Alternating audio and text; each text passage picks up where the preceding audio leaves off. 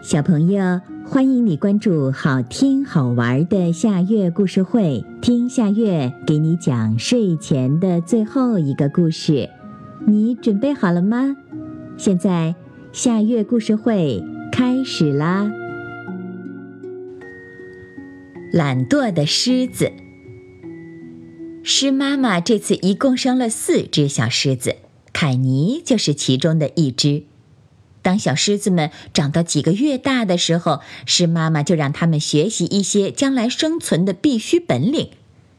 刚开始的时候，凯尼也和其他狮子一样，很努力认真的学。但没过多久，他就觉得整天学这些很无聊，也不过就是追、扑、咬等等一些很简单的动作。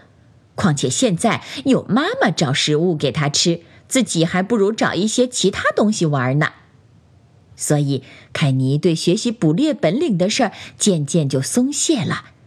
当狮子妈妈教他们学习识别什么样的动物应该捕捉，什么样的动物应该回避的时候，他就想着其他玩的事儿。当大伙儿在草地上学习追赶猎物的时候，他却在另一边追蝴蝶玩。当大家在灌木丛中去学习认路和认识邻居的时候，他则跑去摘花玩。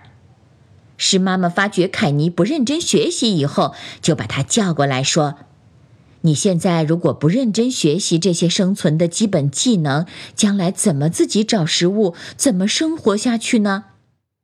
这时，凯尼不慌不忙地对妈妈说。放心吧，妈妈。等我长大以后，力气大了，自然就会捉到食物了。更何况那些简单的动作，我早就会了。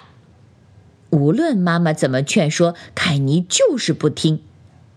等到凯尼他们十八个月以后，他们就要自己独立去生活了。凯尼离开了妈妈，要独自去寻找自己的天地。他高兴地跑啊跳啊。一想到以后可以更自由的玩，心里乐滋滋的。过了好久，他终于感觉到饿了，于是就去找食物。他找啊找，不一会儿，他看到了一群身形比他大很多的动物。他想都不想，就一个劲儿的直接向身形最大的那只扑了上去。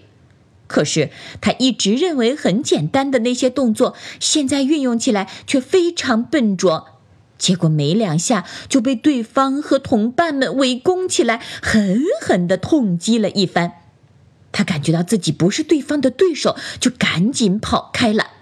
其实他不知道，他们狮子几乎是不捕杀大象的，尤其是那些大个的。又过了好久，他发现了兔子，看到这只动物身形很小，就以为这个很好抓，追了上去。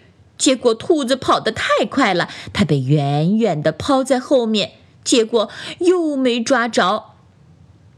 时间一点点的过去了，对凯尼来说简直就是度日如年，因为他已经饿了好几天了。现在的他就算是看到动物，也没有力气追捕了。他拖着艰难的步伐走着。突然看到了前面有几只腐食动物在吃着腐败的尸体，他就冲了上去。秃鹫见到狮子，本能的走开了。腐败的尸体味道确实不好吃，但他已经没有挑剔的理由了。吃着这些难吃的食物，凯尼终于后悔当初没有听妈妈的话，好好的学本领了。好啦，今天的故事就到这里了。可是我还想听。你可以关注“好听好玩的下月故事会”微信公众号，听故事，讲故事。小朋友，晚安。